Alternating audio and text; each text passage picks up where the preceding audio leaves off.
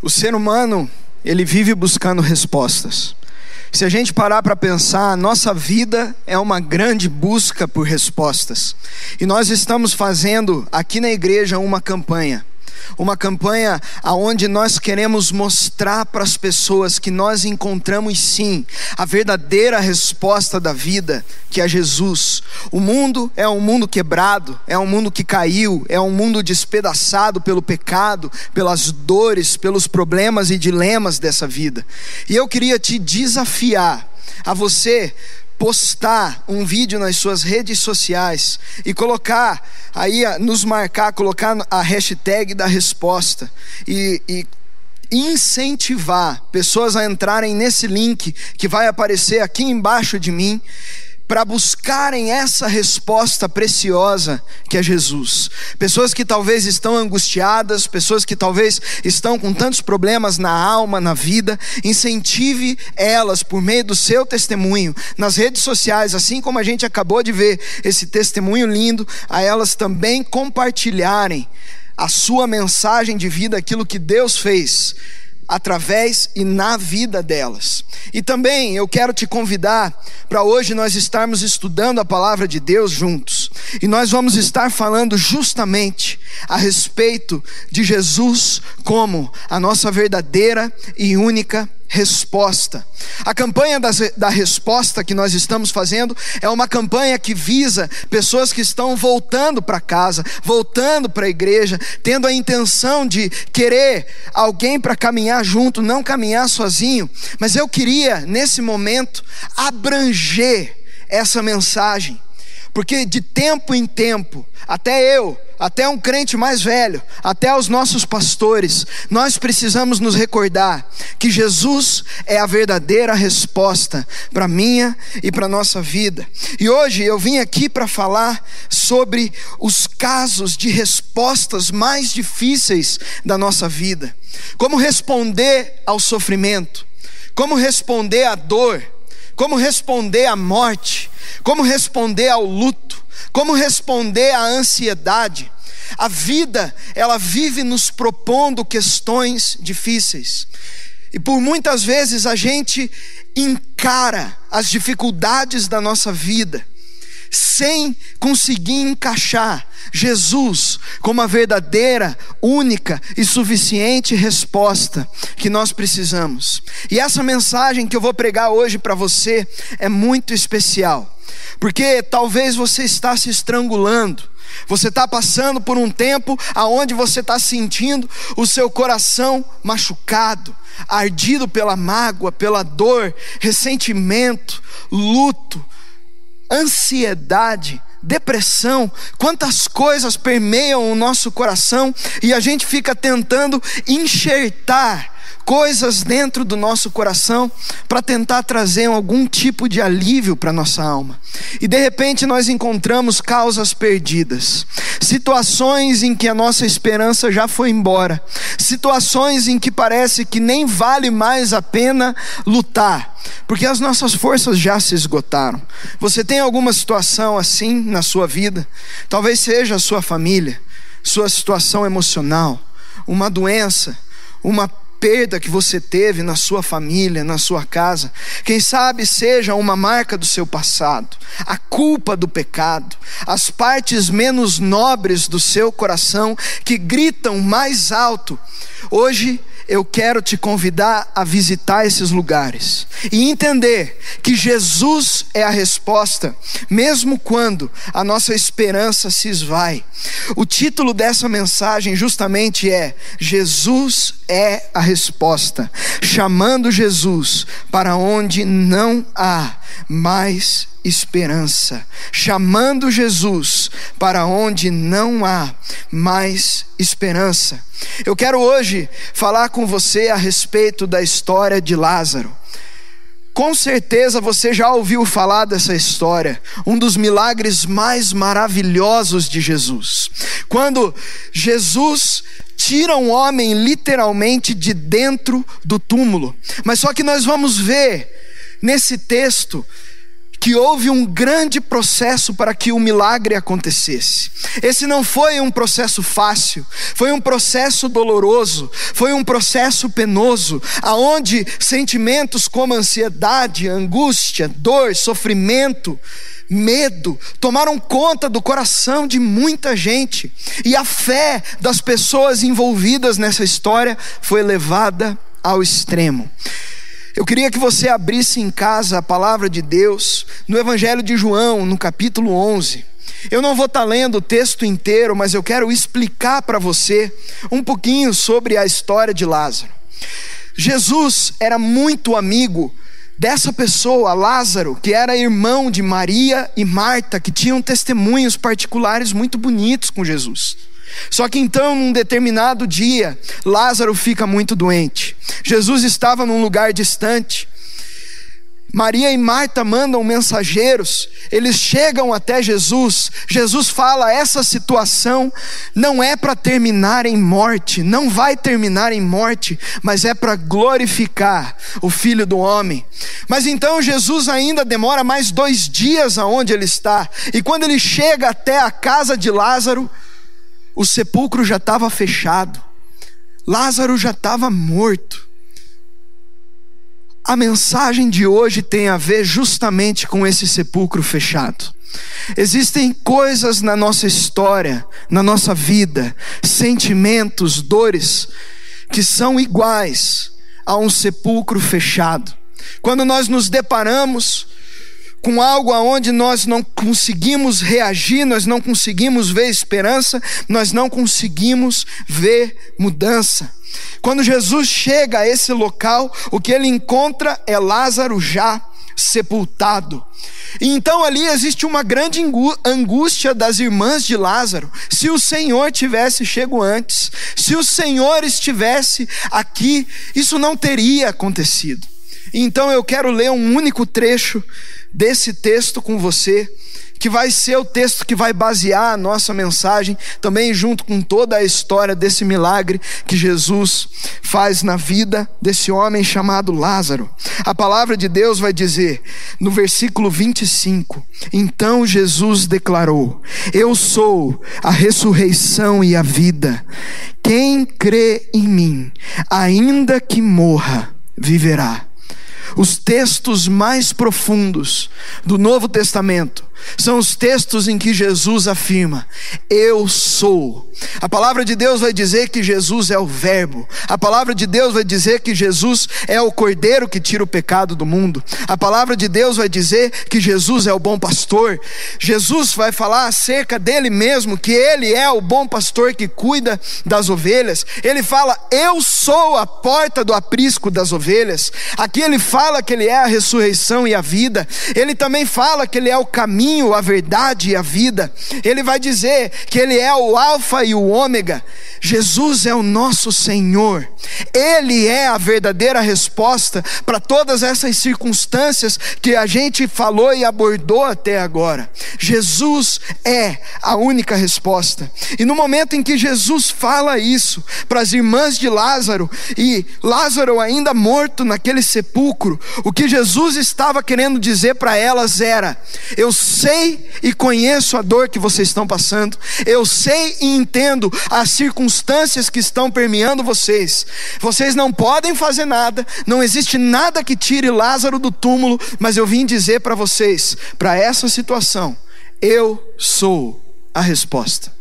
O que eu acho lindo é que na palavra de Deus, quando Moisés pergunta o nome de Deus, Deus responde: Eu sou o que sou como se ele dissesse para Moisés: Eu sou exatamente aquilo que você necessita na sua vida e na sua história. E o que Jesus estava dizendo aqui, na história de Lázaro, nesse momento em que a família dele se achava perturbada, quatro dias em que ele já estava morto e Jesus não tinha aparecido, é justamente isso. Jesus falando: eu sou a resposta para essa situação que parece não ter mais esperança. Elizabeth Elliot vai falar que sofrimento é ter o que você não deseja, ou desejar o que você não tem. Muitos de nós passamos exatamente por isso.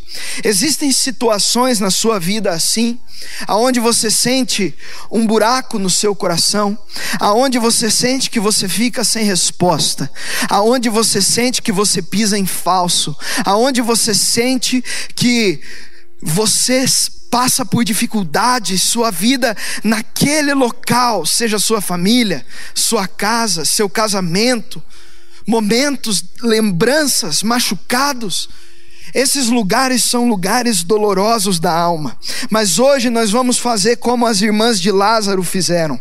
Nós vamos chamar Jesus para estar no local do nosso sofrimento.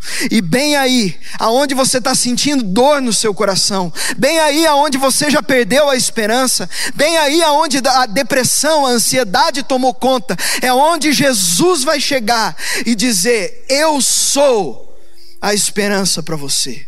Eu sou a luz do mundo, eu sou a água da vida, eu sou o pão da vida. Hoje Jesus está dizendo que Ele é exatamente o que você necessita, mesmo em um momento tão caótico e louco assim. E o que a palavra de Deus vai nos ensinar nesse texto que quando nós levamos Jesus e colocamos Ele exatamente nesse lugar da nossa dor, como se fosse um remédio aplicado na ferida, Jesus se mostra a resposta porque ele tem promessas inabaláveis.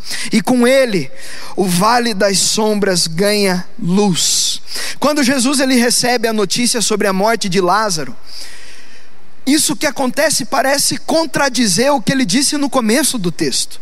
Jesus afirma assim no começo do texto: essa situação não vai terminar em morte. Mas o que, que acontece? Lázaro morre. Foi justamente o que aconteceu. Parece que Jesus estava mentindo, que de alguma maneira ele perdeu a sua palavra. Mas só que quando eu fui estudar esse texto e comecei a entender ele, eu vi que a beleza estava no fato de que Jesus não disse que Lázaro não iria morrer, mas ele disse que essa situação não terminaria em morte. Jesus, com isso, estava colocando para aqueles mensageiros e para os discípulos que estavam o ouvindo uma palavra sólida e inabalável. Uma palavra de que essa situação não terminaria em morte. Porém, nem mesmo os discípulos, num primeiro momento, entendem, porque Lázaro morre. Mas Jesus vira para eles e fala assim: o dia tem 24 horas, 12 delas tem a luz do dia. E Jesus, naquele momento, se compara com a luz do dia. E ele fala que enquanto nós andamos no dia, nós conseguimos ver o caminho, mas quando está de noite, nós não conseguimos enxergar. E então ele faz uma comparação disso com o que estava acontecendo com Lázaro.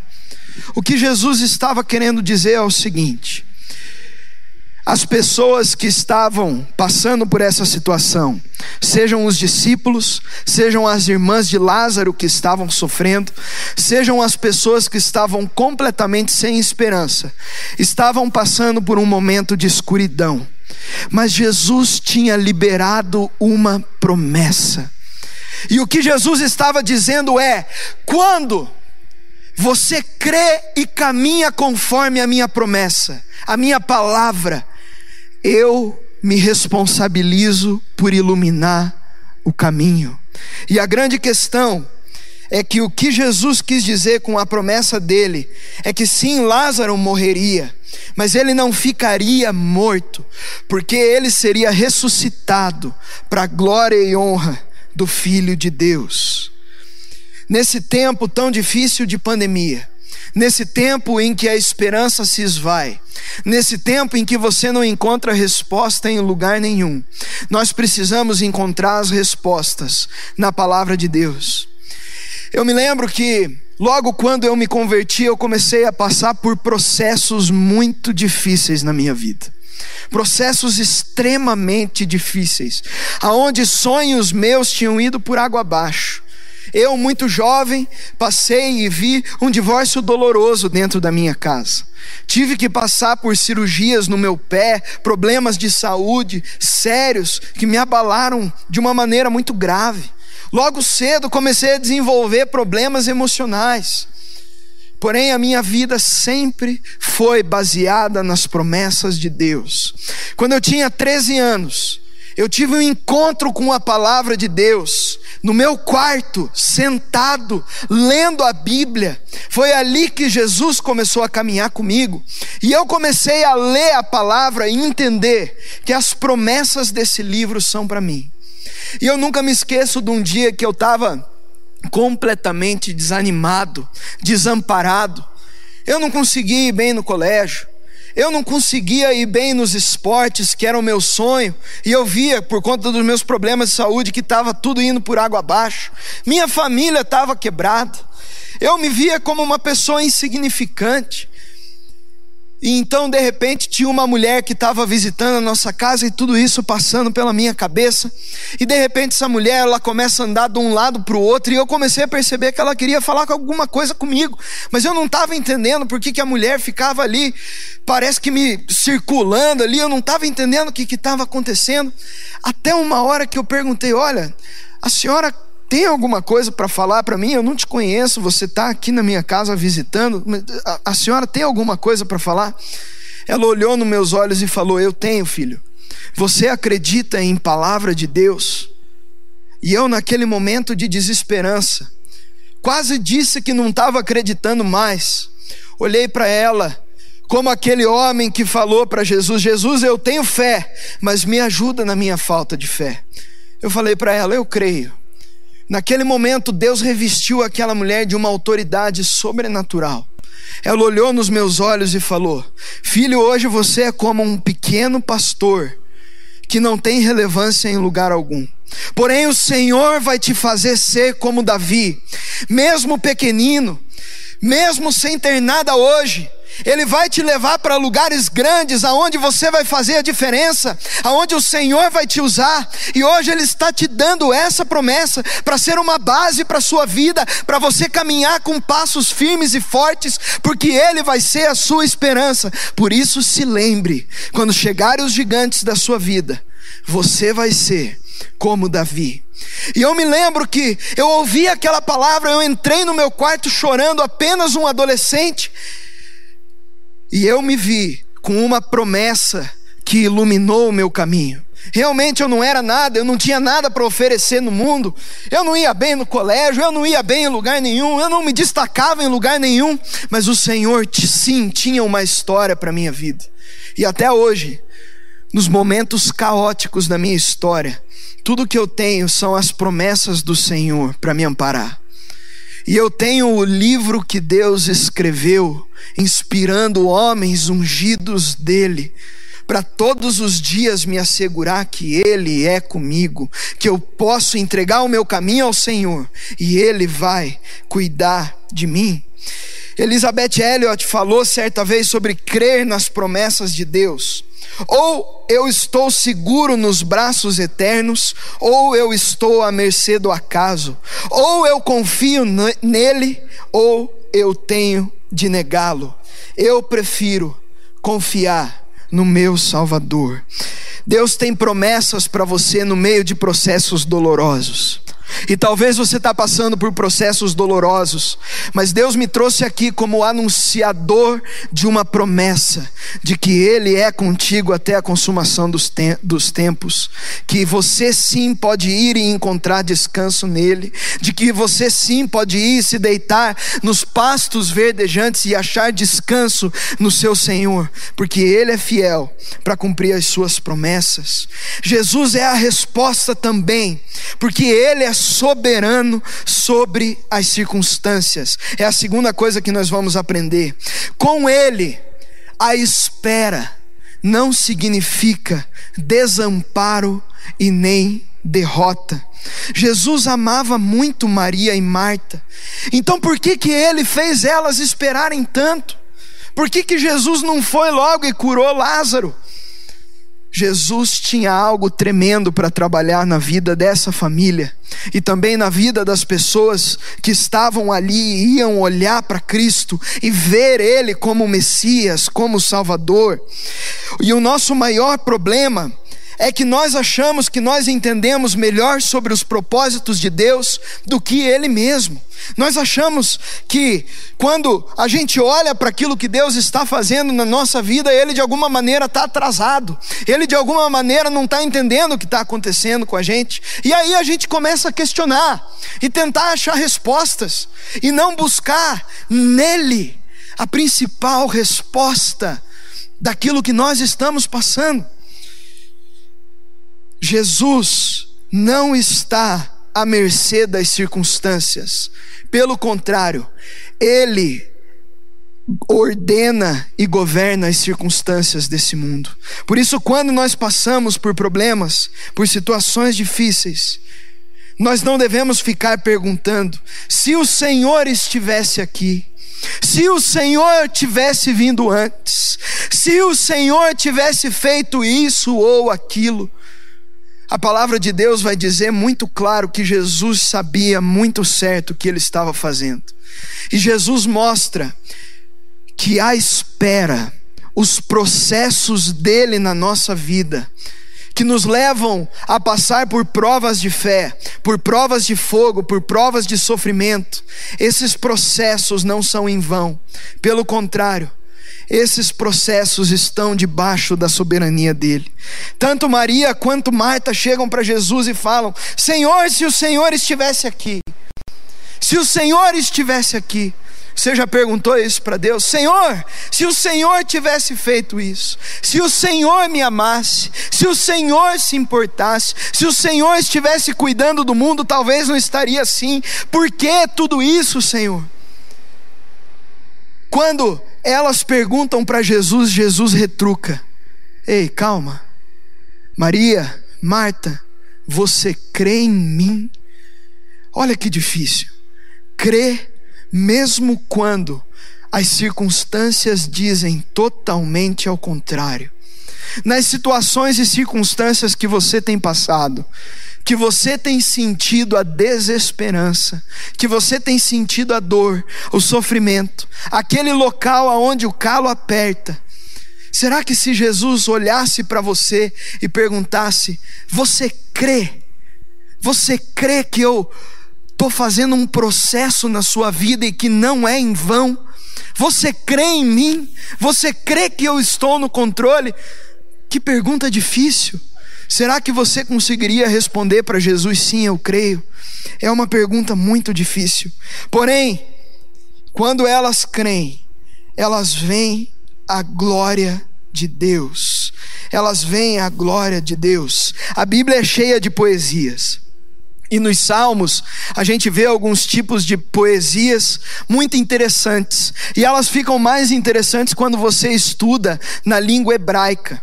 E uma vez eu ouvi de um colega meu aqui do ministério, ele contando sobre uma aula que ele teve no seminário sobre os livros poéticos, as poesias na Bíblia. Algumas poesias na Bíblia, elas começam o primeiro verso com uma sentença e o segundo verso ele não rima. O terceiro verso ele também não rima. O quarto verso também não rima. E aí, quem está estudando começa a ver: isso daqui não é nenhuma poesia. O quinto verso não rima, o sexto também. Que isso, isso é uma poesia, mesmo a poesia não tem que ter rima, essa poesia não faz sentido. Mas então, no último verso, o sétimo, o poeta fecha com uma rima perfeita, como que desenhando toda aquela poesia que foi esculpida de uma maneira linda, como uma obra de arte, formando um poema lindo e belo para ser lido. Hoje eu quero te dizer que o que Deus está fazendo na sua vida é uma linda poesia. Ele está escrevendo a sua história como um artista. Ele está escrevendo a sua história sabendo exatamente aquilo que ele está fazendo. E embora você ainda não esteja vendo algumas coisas rimando, embora você ainda não esteja vendo sua família sendo transformada, embora você ainda não esteja vendo a depressão indo embora, embora às vezes você não esteja vendo aquilo que você pede tanto para acontecer, acontecer, as finanças estão indo embora, você não está entendendo o que está acontecendo, confie no Senhor, porque vai chegar o dia em que a rima perfeita de Deus vai se encaixar na sua vida. E você então vai entender todos os processos que o Senhor queria que você passasse. Mesmo que pareça que Ele está demorando, não se esqueça do caráter de Deus. Eu ouvi uma frase que fala: seja lá o que estiver no cálice que Deus está me oferecendo, dor, tristeza, sofrimento, lamento, como também as superabundantes alegrias, eu estou disposto a tomar, porque confio nele. Você está pronto para dizer isso? que você está disposto a tomar o cálice do Senhor, aquilo que Ele está oferecendo para a sua vida, independente do que vier a acontecer.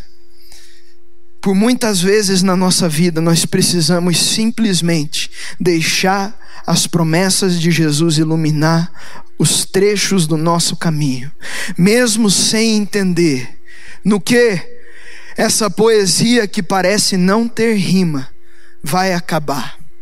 Terceira coisa que a palavra de Deus nos ensina que Jesus é a resposta porque Ele nos ama e Ele faz questão de demonstrar. Eu acho muito interessante o versículo 35, um dos menores versículos da Bíblia, que fala que quando Jesus vai com Maria e Marta para frente do sepulcro de Lázaro, Jesus chora. E durante muito tempo eu não entendi por que, que Jesus chorou, porque ele já sabia tudo o que ia acontecer. Ele já sabia muito bem o que, que ele ia fazer.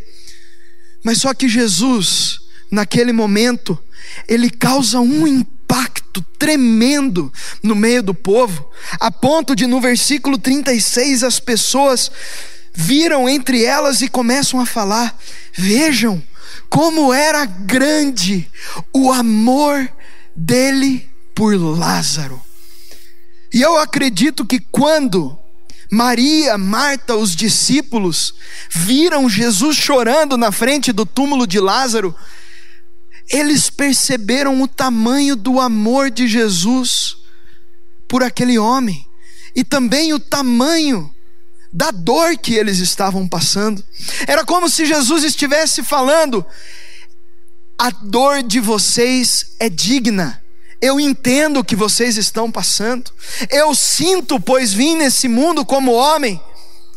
Eu entendo, eu conheço. Também estou de luto. E naquele momento era como se Jesus estivesse derramando uma gota de graça naqueles corações machucados, mostrando que até o Senhor dos Senhores se preocupava com aqueles corações aflitos. Eu me lembro de um momento que eu passei há dois anos atrás, aonde que por conta de várias situações e circunstâncias da minha vida, eu já vinha me sentindo atolado emocionalmente. Comecei a fazer tratamento psiquiátrico, comecei a fazer terapia, comecei a tentar tratar minha alma, mas as coisas vinham piorando. O volume de coisas que estavam acontecendo, tanto na minha vida pessoal quanto na minha vida ministerial, começaram a me atolar. Até que um dia, eu nunca me esqueço, eu estava na igreja trabalhando, quando eu abri meu computador para fazer as coisas, parece que tudo travou, comecei a suar frio, tremer, não me lembro como que eu fui parar em casa. Naquele dia eu fui para o psiquiatra, eu lembro que até ele se assustou, porque ele com a voz calma falou: Como você está se sentindo, querido? E eu falei: Doutor, a minha vontade é rolar no chão, me enrolar nesse tapete, sair correndo do mundo. E eu me lembro que eu ganhei um atestado médico e fui afastado do ministério e de todas as atividades durante um tempo. Eu fui para a praia tentar me recuperar. E eu lembro que naquele momento eu não estava buscando a Deus com o mesmo vigor de quando eu tinha entrado no ministério. E então eu comecei a perceber que a minha vida ela estava ficando rasa. E Deus me deu um texto Lá no Evangelho de Marcos, capítulo 16, quando as mulheres estão indo visitar o túmulo de Jesus e elas ficam preocupadas com quem que ia rolar a rocha pesada. E quando elas chegam lá, Cristo havia ressuscitado. Era uma dúvida boba, era um medo bobo. E então Jesus falou para mim no íntimo do meu coração, Pedro, você está tentando ficar preocupado e controlar a pedra do sepulcro que eu já rolei, porque eu estou vivo, eu estou no controle da sua vida. E eu voltei para casa ainda nos meus dias de atestado e comecei a buscar Deus como nunca. E buscava o Senhor, buscava o Senhor, e eu colocava o meu celular no modo avião para ninguém atrapalhar, esperava todo mundo ir dormir, e ali ninguém mais me atrapalhava. Eu falava, não vou receber ligação nenhuma aqui. Até um dia eu coloquei o celular no modo avião Comecei a orar, eu gosto de orar lá na sala da minha casa. E de repente eu tenho um irmão gêmeo, Felipe. Ele sai correndo do quarto dele, suado, assustado, com o telefone no ouvido, falando: Peraí, pastor, eu já vou passar para ele o telefone. Peraí, pastor, eu já vou passar para ele. A hora que eu ouvi, peraí, pastor, eu falei: Eu não estou acreditando. Eu estou de atestado médico. O que que. Oh, meu Deus do céu. E aí ele virou para mim e falou: Pastor Michel quer falar com você. Eu olhei no relógio, era uma hora da manhã. Eu falei: Meu Deus, o que, que é isso? Eu peguei o telefone e atendi. Alô, pastor. E ele falou: Ô oh, Pedrinho, seguinte, tô indo aí na tua casa, se prepara, vou chegar aí para gente orar junto e ainda vou deixar um cara para dormir aí que eu não tenho tempo de dar carona para ele. Se o teu chefe te ligasse e falasse isso, o que, que você ia responder para ele, né? Eu falei sim, Senhor, na hora, mas fiquei com uma raiva por dentro. Falei, misericórdia, ele está vindo uma da manhã na minha casa e ele não chegou uma da manhã, ele estava saindo uma da manhã de Ponta Grossa.